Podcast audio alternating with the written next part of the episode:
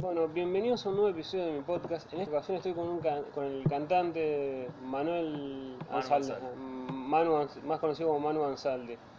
Buenas tardes. ¿Cómo va, querido? ¿Cómo nació esta pasión por el canto? Y en realidad muy naturalmente, porque yo empecé desde muy chiquito, mis viejos son actores y entonces eh, em- empecé con mucha naturalidad sin, sin decidirlo, digamos que, que fui, fui participando en obras, este, desde los cuatro años em- empecé a molestar desde la platea, me subí al escenario en las obras de mi papá, que, es, que hizo el personaje Piripincho, entonces hacía los espectáculos infantiles y yo interrumpía y bueno, decidió ponerme en una de sus obras y ahí empecé a, actuar y, y a cantar canciones también.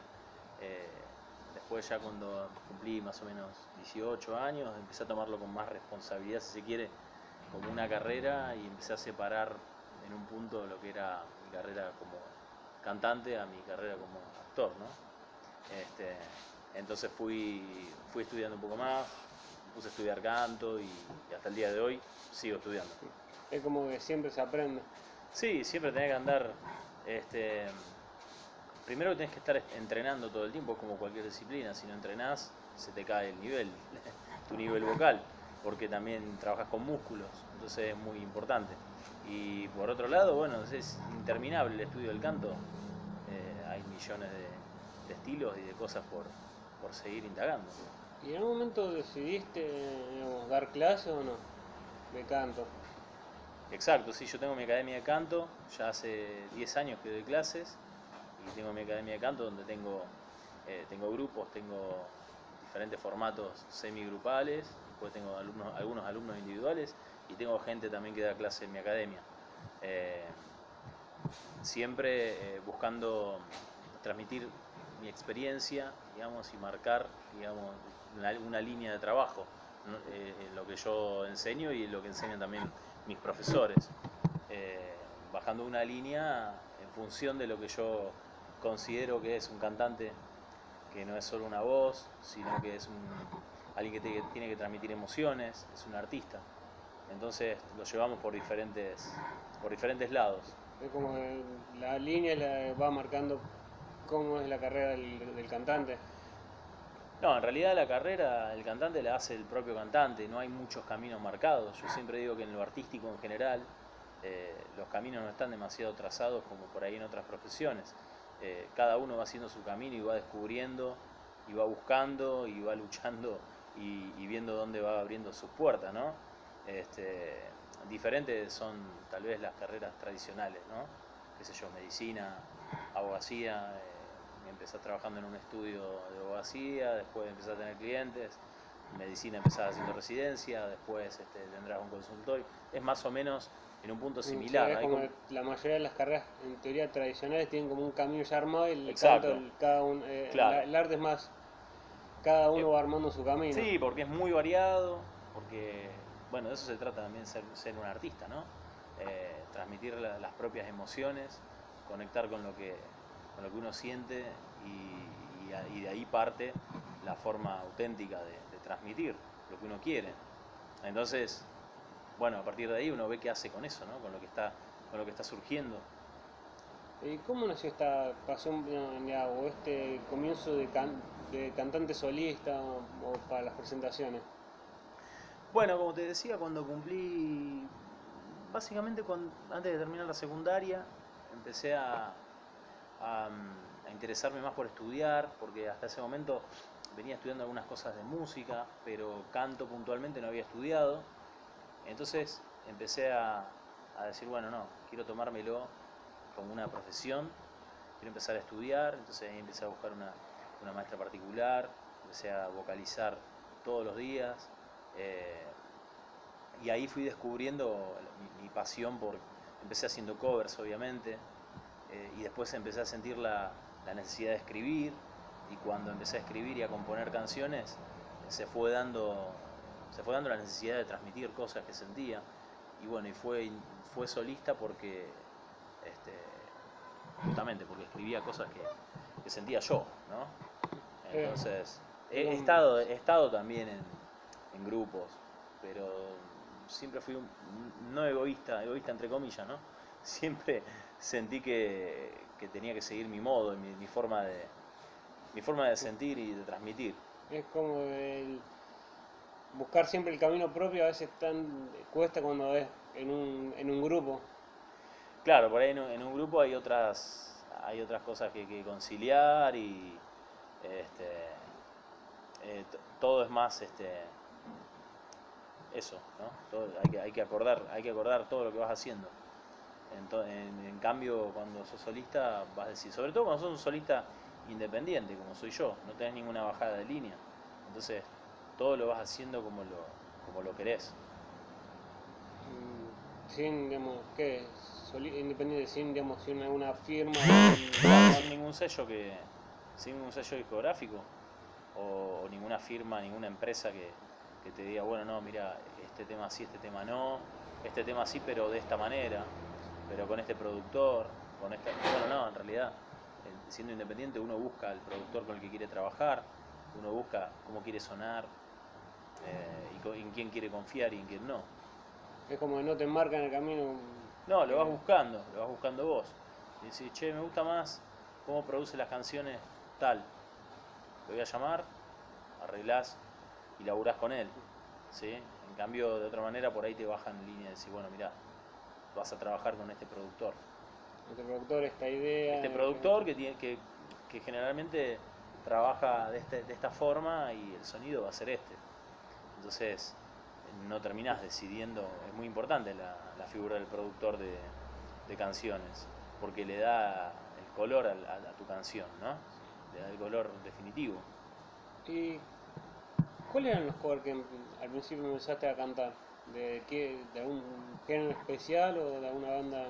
Cuando empecé a cantar covers, yo cantaba muchos boleros, en esa época, baladas, este, cantaba muchos boleros de eh, clásicos, Luis Miguel, me gustaba mucho esa onda. Eh, Lerner, cantaba mucho, cantaba Fito. Más que nada nacional, siempre cuando de chico me costaba un poco el inglés, después con el tiempo fui estudiándolo un poco y sobre todo la fonética y, y empecé a abrir un poco más. Queen, Robbie Williams, y con el tiempo también empecé a, a, a, tomarlo como un oficio, ¿no? El oficio de cantante, de cantar en todos lados, también covers, te da la posibilidad de descubrir un montón de artistas y de ser muy, este, muy versátil a la hora de cantar, de decir, bueno, puedo cantar desde Frank Sinatra hasta la Mona Jiménez. Claro, ¿no? de un, claro. cambiando. De...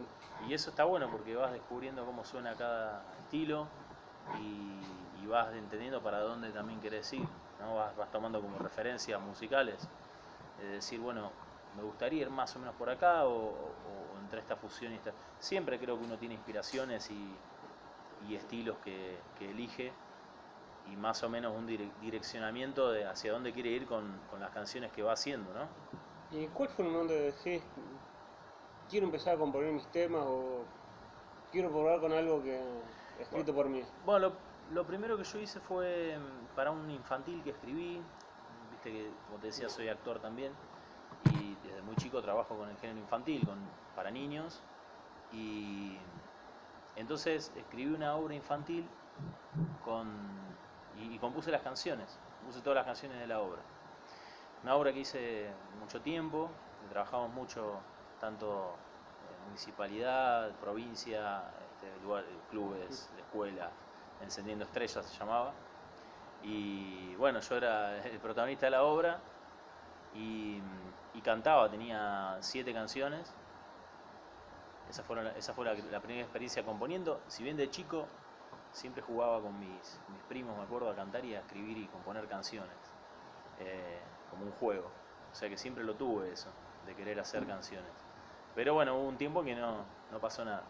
Y después de esa obra empecé a, empezaron a surgir melodías, empezaron a surgir letras y fui desarrollando eh, mis temas. Y con esto de la, que decía de la actuación y que, tu padre ha hecho un personaje muy reconocido como Pincho, cuando has querido presentar obras o algo, te han marcado así, eh, o buscar que busquen el rol de, de, algo parecido a lo que hacía tu padre del, personaje de Piripincho. Y la verdad que nunca me asustó eso porque siempre admiré el estilo que, que generó él, auténtico y, y de hecho es muy particular lo que hace él.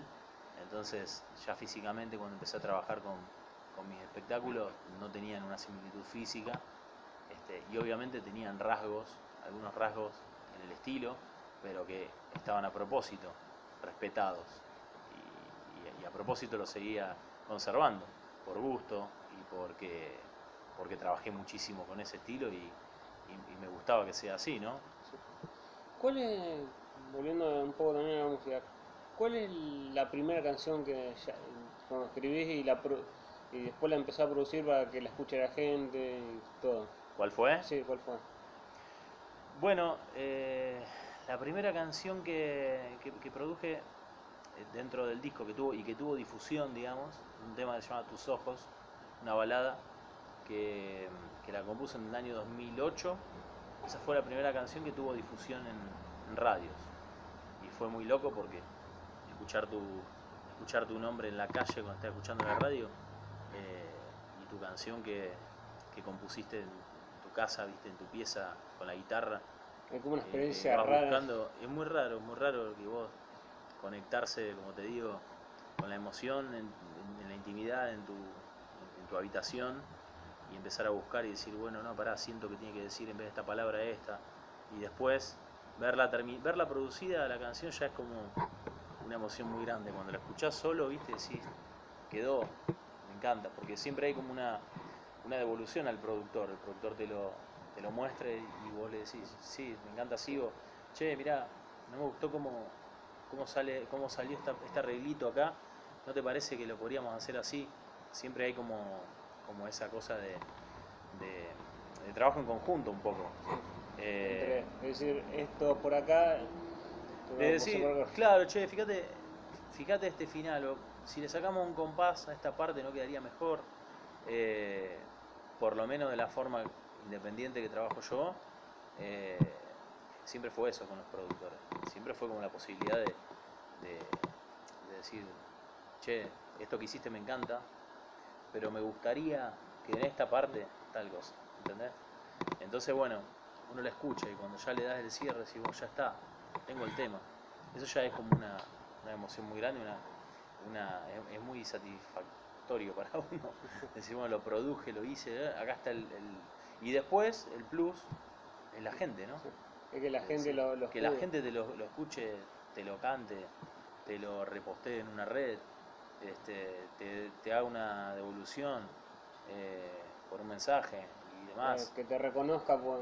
te por vaya a ver, sí. te reconozca, te vaya a ver y cuando va esa canción la cante. Bueno, es increíble eso. Creo que es lo que todo artista desea, ¿no? Eh, ¿Fue con el mismo productor todas las canciones del disco? Eh, mi primer disco lo hice todo con un mismo productor, el segundo disco eh, hay un par de canciones que, que estuvieron hechos con, con otro. Fui trabajando con distintos productores. El primer disco lo hice con uno, después hice varios singles fuera de disco, digamos, que no tuvieron ningún disco. Y, y esos fueron con otro productor. Y el segundo disco trabajé la mayoría de los temas con uno, que es Manu Pineda, que es de Buenos Aires, un cantautor y productor de Buenos Aires. Y después trabajé un par de temas con Nico Baiana, que, que es un productor de acá de Rosario. Y. eh,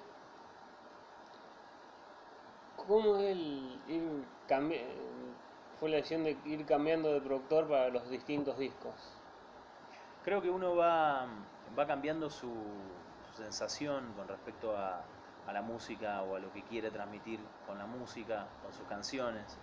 Y también está la necesidad de ir, de ir eh, modificando, de ir cambiando, de ir probando nuevos sonidos. Y, y de ahí está ¿no? la, la búsqueda, de decir, bueno, hoy, hoy juego con vos, mañana juego con vos, mañana... Me parece que está bueno eso también, ¿no? Porque este, es no, que, no quedarse en, una misma, en el mismo sonido, no quedarse eh, en una misma forma. Eh, ¿Y dónde son las presenta- dónde son los lugares donde empecé, digamos, donde empezaste a presentarte para que la gente te conozca, más allá de que escuche la- en la radio la canción? Sí. Bueno, yo cuando cantaba covers, cantaba en bares, distintos bares de la ciudad y alrededores. Y después empecé a hacer presentaciones más en teatros de mis canciones. Eh, La Bardén, mucho acá en el Teatro Caras y Caretas, eh, presentaciones, eh, bueno, estuve en varios festivales y presentaciones de, de- radios de la ciudad eh, y después por suerte la posibilidad de abrir shows de artistas nacionales e internacionales que vinieron a la ciudad. Eso estuvo buenísimo en grandes, grandes estadios, Metropolitano, este, City Center, bueno, eso está bárbaro. ¿Cómo el cambio de pasar de los bares a, a estadios o a ser telonero, por lo que Sí. también se conoce mucho, telonero de un, Sí. de un músico reconocido? Mira, sinceramente, eh, para mí es, es- no es que me pone más nervioso estar abriendo un show en un estadio que estar cantando en un bar o en un teatro. Siempre la entrega mía fue igual y lo siento como algo, como lo mismo, ¿viste? Es una entrega de lo que yo hago. Entonces, eh, obviamente que, que a uno le gratifica un montón poder llegar a que lo escuchen un montón de personas más de las que a uno lo escuchaban. Eh, pero en cuanto a la energía que uno apuesta en el hecho artístico, personalmente es la misma. Es, es lo mismo.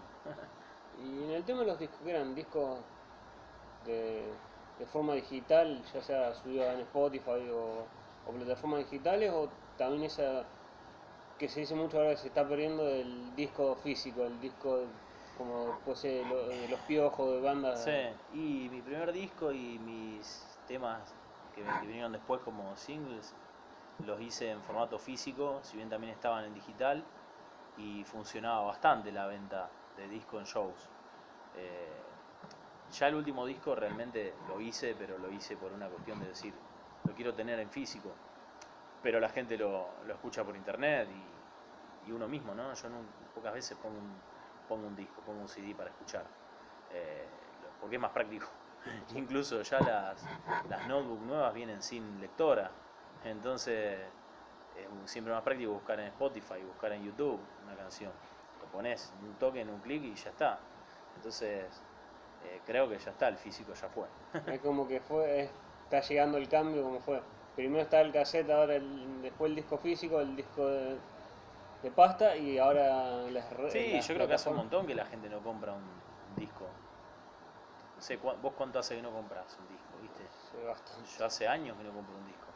Entonces, bueno, uno que es- está en el medio de la música, que está en el medio artístico, que se no compra, este, imagínate la gente que por ahí no, no se dedica a la música. Si no compra la gente, ¿para qué? ¿no? no tiene demasiado sentido realmente hacer una producción. Aparte es carísimo. Es carísimo. Muy caro. Y es caro en, en relación a lo que no vas a ganar. O sea, lo tenés para, para vender a- algunos en shows y después terminás regalando, terminás, viste, mostrándole a gente que te interesa que lo escuche, por el hecho de que se acuerde, viste, se lo das, que lo tenga en la mano, como un recordatorio, Como un souvenir. por un souvenir, sí, sí. Y es que uno también es de otra generación y creció con, con lo físico. Entonces quiere, este, quiere entregar su disco terminado, viste, está bueno, la gente que querés y eso. Pero para además, cosas no, no me parece que sirva. ¿Cuál el artista, más allá de que haya sido por productor o por, por cómo haya sido, que hayas teloneado decís, mirá a quién estoy teloneando? Y por suerte a la mayoría, eh, valoro mucho yo, más, más allá de la, de la fama que puedan tener, eh, cómo llegaron a lo que están haciendo o el contenido de lo que hacen. Eh, admiré mucho, este, bueno, valoré mucho estar abriendo el show de Abel Pinto, me parece un gran artista nacional, eh, con toda una trayectoria increíble, me parece un gran compositor y un cantante, pero increíble. Lo mismo Luciano Pereira, eh, lo mismo Valeria Lynch, ¿viste? Pimpinela. Este, y después estuve con otros artistas como Daddy Yankee, por ejemplo, que ella es un artista internacional que vos decís, wow, este loco canta en los Grammy este, y está por todo el mundo. O, o Yatra, ¿viste? Yatra que es un boom actualmente. sea, ya todos esos músicos Sí. ahora están de Sí, pero bueno, al fin y al cabo son personas, no dejan de ser personas. Y, y entonces son personas que se dedican a una profesión, tuvieron suerte, éxito, no sé, suerte, éxito con su profesión y este y bueno, es no, no más que eso, ¿no? Eh, y que con esto, digamos, cuando los bares, eh, yo he escuchado mucho de algunos artistas que también cuando empiezan a arrancar a tocar en bares, como que la- eh, los bares lo ponen como música más de fondo y no para que la gente escuche la, la música. Bueno, a mí no me ha tocado ese tipo de show, también porque los esquivé, las veces que surgió la posibilidad no los hice, porque siempre me gustó que el show tenga una importancia, tenga como una, eh, viste, una identidad, como que vos estés cantando y la gente esté, esté prestando atención. Digamos, no estar ahí como en un rinconcito como... Claro, claro, no, yo la verdad que nunca canté en, en espacios así, están, siempre estuvieron, eh, sí, alguna vez habré ido a alguna fiesta privada, que habré cantado algún tema de, de entrada, viste, Eh, que obviamente no te dan ni bola porque están mirando a la- La, la presentación, los que se casaron sí, o la cumpleañera. He cantado en ese tipo de eventos. Pero mm, pocas veces. Y en forma pública, en bares y lugares, siempre busqué eso, poder hacer un show. Que, que la gente te venga a ver a vos, no a que No, estén ahí. o, no, o bien que, que esté, viste, que, que vaya al lugar y que uno está haciendo su, su arte, pero que, que le presten atención. Y siempre busqué que el show tenga un contenido que también este, de alguna manera impacte, ¿no? Siempre busqué que el show sea muy variado y que tenga eh, determinada posibilidad de interactuar con el público. Eh, el hecho de ser actor siempre me dio como posibilidades de manejar un poco, creo que lo que aprendí bastante es ma- manejar los climas escénicos, ¿no? Los climas de lo que está pasando en el momento y lo que está pasando con la gente, es lo que más me gusta a mí. Decir, bueno, ahora va un tema lento y ahora vamos por otro lado, es como llevarlo este, como fuera una montaña rusa, ¿viste? Hasta para terminar, para que la gente Claro. se haya contenta. Claro, que tenga distintos matices, que no sea algo todo igual.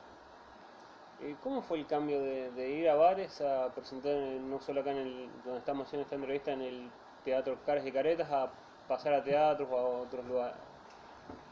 Eh, bueno, obviamente cuando uno arma un show a su medida, elige el repertorio por completo este, en función de lo que quiere mostrar, eh, porque tiene para presentar algo. Si bueno, voy a presentar este show con mis canciones, este disco.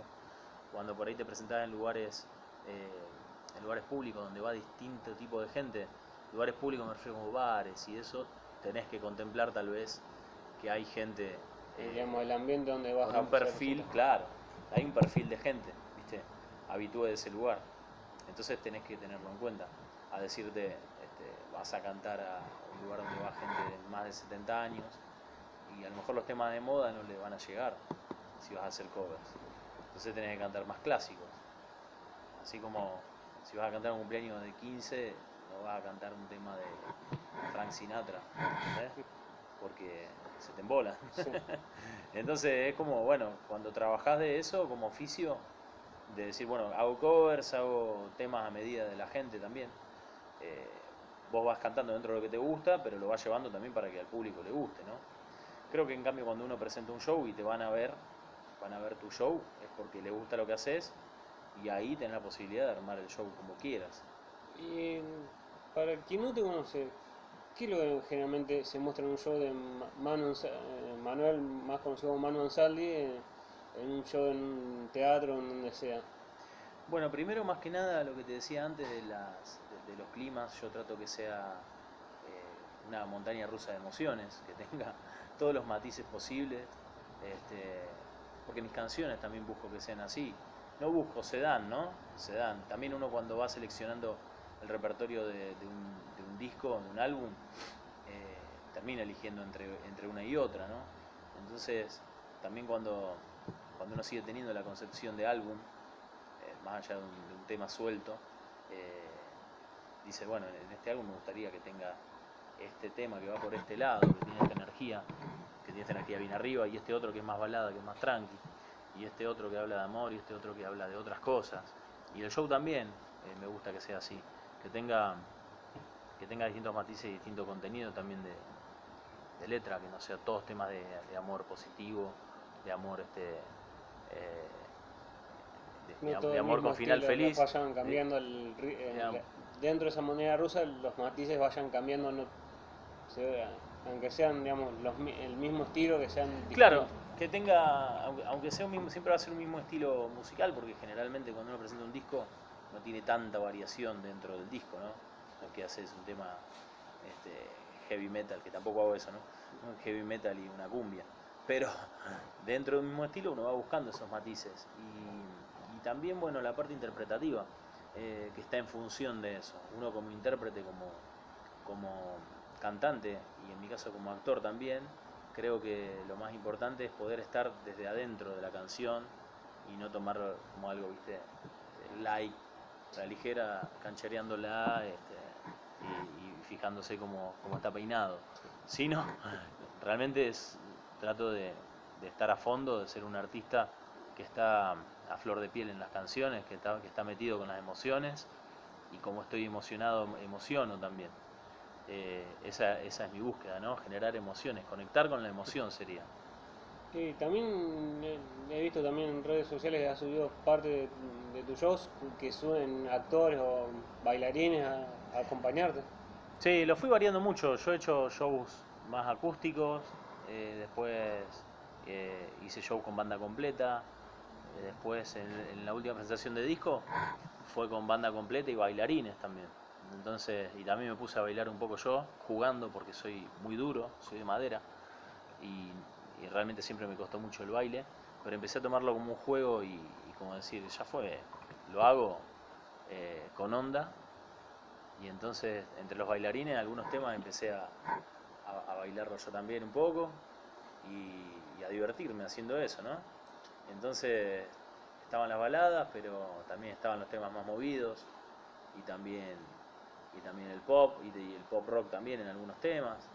Entonces, eh, muy contento. Me- me- yo me meto mucho en la puesta en escena, me meto mucho en, en que cada canción tenga, además de esto que decimos de que tenga su color, la canción, que también tenga una puesta en escena distinta. Entonces, con eso se encuentran generalmente los que vienen a mi show, que ven una canción que tiene a lo mejor una, una proyección determinada, original, ¿viste? Con alguna cosa interesante, y después en otro tema aparecen bailarines, y en otro tema este, todo está, eh, está orientado hacia, no sé, aparece un pozo en el medio del escenario, un foso y me tiro en el foso, ¿viste? Eh, bueno, eso me ayuda también mi viejo mucho en la puesta en escena y, mi hermano también. Me tira ideas de cada canción. Che, en este tema estaría bueno que hagas esto. Y dice, ah, bueno, dale, y lo voy desarrollando. Igual en los videoclips, lo mismo. Siempre les pido ayuda a ellos que, que son muy creativos. Es como, tengo ganas de hacer esto, pero vamos probando con... Sí, por ahí en un videoclip, bueno, me pasó en el último, ¿no? En el último, yo tengo esta idea y me junté con un, con un pibe, un genio, un amigo, el chino Manchantini, que fue el, director de mi último video, que me dice, me llamó él para hacer, para hacer el, video. Me dice, mano, quiero hacer, quiero producirte el video de este tema. Bueno, dale. Nos juntamos, yo tengo esta idea. No, pero yo tengo esta otra, me dice. Y me gustó más la idea de él que la mía, ¿viste? Entonces, también dejo que por ahí me, me aconsejen y me digan, che, como que no soy en ese sentido soberbio. así, sí, No, esto porque- es mi vida y... No, pues también lo, la, la filmografía ya es un terreno en el cual yo tampoco estoy metido a fondo. Entonces, también está bueno que entre gente que te diga. Bueno, lo mismo que te decía antes del productor, ¿no? El productor por ahí, obviamente va a saber más que uno en ese terreno, entonces te va a sugerir. Entonces, bueno, yo me encanta que me sugieran y por ahí me cambian el rumbo de algunas cosas y en otras a veces quiero conservar más la esencia de lo que quiero transmitir y le digo, no, hasta acá, ¿viste? Hasta acá. Pero generalmente llego a un buen acuerdo y está bueno eso también. Eh, no allá, digamos, calculo que tu familia te ha apoyado en esto de mm, querer hacer cantante solista. Sí. Eh, tus, tus amigos te han apoyado en esto, digamos, decir, sí, es bueno, pero como no, no le ven el- la idea o dicen, ¿por qué no probás con algo más tradicional? Hay de todo, ¿viste? Hay de todo. Hay, hay amigos que, le, que les gusta el estilo que haces y a otros que no, como todas las personas, ¿no? Pero siempre te apoyan, los amigos son amigos. Entonces, si, hey, presento el disco, vengan, vienen. la mayoría vienen. y otros que no vienen, porque no pueden, está todo bien, o sea, son, son amigos igual, son los amigos de toda la vida, hablo, ¿no? Entonces, pero sí, siempre está también la opinión, ¿viste? Y uno yo también escucho, pero pasa mucho por los gustos muchas veces. Entonces, no sé, hay gente que le gusta más este, Sabina y le gusta más, este, no sé, una forma de escribir y a lo mejor una forma, viste que Sabina tampoco es que canta. Es más como el leído. claro, sí, es más intérprete, pero más. Entonces, por ahí hay que ver lo que le gusta a la persona que te dice. A mí me gustaría que el tema tenga, tenga una letra más consistente, que no tenga tantos agudos. Bueno, viste, uno también hace lo que, lo que le gusta a uno dentro de todo. ¿Y ya estás pensando en hacer otro disco? ¿Ya tenés presentado algunos temas en, algunas plataformas o algo? Yo todavía sigo, eh, sigo tocando mi último disco y tengo compuestas muchas canciones. Eh, seguramente empieza a sacar singles, a producir canciones sueltas, que es lo que se está haciendo últimamente. Producir algunos temas y en algún momento conformaré un disco porque el álbum se sigue se sigue se sigue haciendo, ¿no? Las canciones se siguen juntando, pero viste que van saliendo singles. como que ahora se hace mucho más primero los singles y después se crea y después se juntan, claro, y se hace el disco. Eh, se tiende a eso y, a uno también le conviene hacer eso, ¿no? Porque cada, cada single tiene su, identidad y, uno eh, mueve todo, mueve la prensa y mueve todo en función de ese single, lanza eso. Tal vez lanzaría el tema con el video junto, que es algo que se está usando mucho, está bueno, o sea, acá presento mi nuevo tema y ya sale con el video. Y entonces entra por el oído y entra por la vista también, de entrada. Está bueno. ¿Y hay alguna presentación próxima, digamos, de este disco que estás todavía mostrando? Sí, estamos armando algo, pero este, estamos, estamos esperando todavía, viste que se va armando a poco la ciudad también, este, se, se, va, se va moviendo, la gente se va sentando a poco. Entonces calculo que para más para mayo, junio, estemos, estamos viendo, estamos viendo eso justo ahora, en estos días. ¿Cómo te llevas, más allá de nuestra entrevista, con los periodistas digamos, te quieren entrevistar o buscan a alguien para mostrar y dicen te quiero te, elijo a vos para para, para entrevistarte eh, y a veces la, entrevista surge porque le interesa al periodista que uno esté como en este caso y otras veces uno va a buscar al periodista para difundir lo que quiere presentar. Entonces en ese caso empezás a hacer una, una rueda de medios este, empezás a, buscar con alguien de prensa que, que contratás o que te ayuda para, para eso, para esos contactos, otra vez es uno mismo, con los contactos que tiene, pero, pero siempre que me invitan a alguna nota voy con gusto. Eh, ¿Crees que esto las redes suelen, más en el caso de, pongámosle, Justin Bieber en su tiempo con, con YouTube, ahora el año pasado, más siendo de acá de Rosario, una eh, Nicky Nicole, que gracias a las redes explotan, ¿la ves como una herramienta o también la miras como diciendo, sí puede ser una herramienta, pero te pueden llevar al infierno a veces. No, no, para mí es una herramienta muy, muy valiosa y creo que, que los medios tradicionales en algún momento, no sé si van a desaparecer, pero de a poco van, van perdiendo todo tipo de poder porque todo llega antes con las redes, ¿no? La información, todo llega al toque.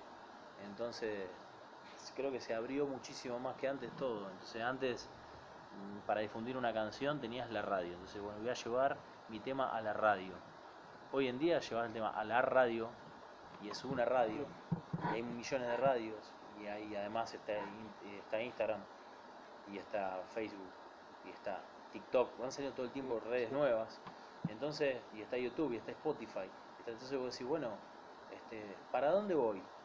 Y bueno, ahí está tu estrategia. Obviamente sigue estando en, desigualdad de, de condiciones el que tiene más, más plata eh, va a llegar a todos los medios juntos con, con masividad, porque paga publicidad en todos, ¿no? El que tiene menos tiene que hacer una estrategia de cómo muestra lo que está haciendo. Eh, pero a la vez creo que está bueno porque uno tiene su propio canal, lo va, lo va mostrando, este, y si quiere también en forma gratuita, ¿no? Eh, y esta es la, última pregunta, que se va a dividir en dos partes. La primera, eh, desde que arrancaste con esto del, de- del canto solista, mirás para atrás y decís, tendría que no haber tomado esta decisión o algo, te arrepentís de algo, y si también ves de alguna meta, decís, estoy más cerca de esta meta que tenía pensada cuando arranqué, o ya plantearte otra, eh, otra meta más larga, y en la segunda parte, alguien que quisiese arrancar a cantar eh, y no se anima por algún prejuicio o algo, ¿qué le dirías para que se anime? La primera pregunta, siempre uno creo que, este, como se dice siempre con el diario de hoy, es más fácil porque este, ya, ya sabes cómo hubiera sido si hubiera actuado de otra manera. Pero creo que uno siempre que actúa con entrega a lo que ama y con, pasión, este, no tiene que arrepentirse de lo que hizo, de cómo actuó, ¿no? Eh, porque si lo hiciste, lo hiciste porque lo sentías, así. Entonces, eh, somos, somos producto de lo que hicimos, entonces también hay que estar, este, no hay que ser tampoco tan, tan autocrítico, me parece. Decir, bueno, mira, lo que hice, lo hice, sentía que lo tenía que hacer y punto. En todo caso, aprender de eso y bueno, para el futuro, como te dije, las reglas del juego van cambiando todo el tiempo, cada vez más rápido. Entonces es muy difícil también saber leer por dónde ir en esto de, de- las metas que uno tiene, ¿no? Que no dependen a veces solo de, solo de las ideas de uno, dependen de un montón de otros factores, externos a veces.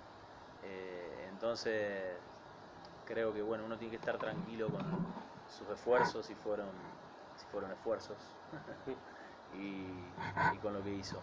Y con respecto a lo otro, más o menos lo mismo. Es como ser lo más auténtico que se pueda, con lo que querés.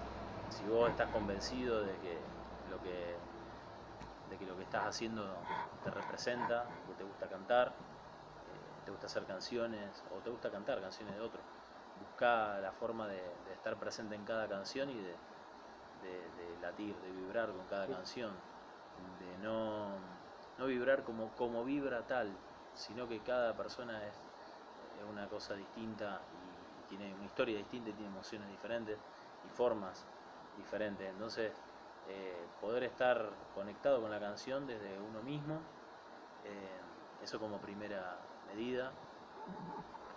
Y después, este, si vos estás convencido de eso, entonces lo podés mostrar porque no tenés nada para, para, para ocultar, al contrario, mostralo, porque de eso se trata el arte, ¿no? Eh, hacer, mostrarlo y bueno, lo que sí tenés que ser persistente este, y no buscar ser exitista porque eh, ahí es donde te puede dar la cabeza contra la pared, ¿no? Si buscas el, el- el exitismo, la cosa rápida, ¿viste? Es uno en un millón ser exitista. Vos fíjate que hoy en día en Argentina, todos los artistas que, que están trabajando mucho, eh, todos vinieron de, mucho trabajo y muchos años de trabajo. Entonces, eh, ninguno de, lo- de los cantantes en Argentina que han surgido un día para el otro, ya sea en, este, en- Operación Triunfo, en La Voz, en cualquiera de este tipo de programas, ninguno persistió en ese nivel de fama o de éxito, entre comillas, ¿no? Eh, entonces creo que lo que triunfa es el trabajo y el ser persistente y consecuente con lo que uno quiere. Eso es lo, que, lo único que puede llegar a, a triunfar.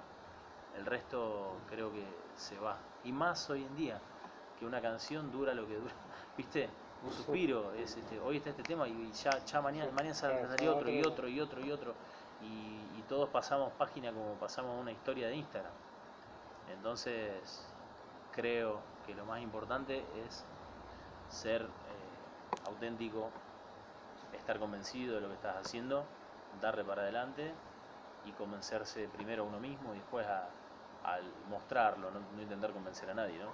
Mostrar lo que haces con los medios que tengas, buscarlo, esforzarte por, por llegar a más eh, y bueno, y- y ser persistente. Y creo que si tenés la pasión vas a ser persistente y si no la tenés vas a dejar de hacerlo y te va a quedar como una anécdota. Alguna vez quise cantar.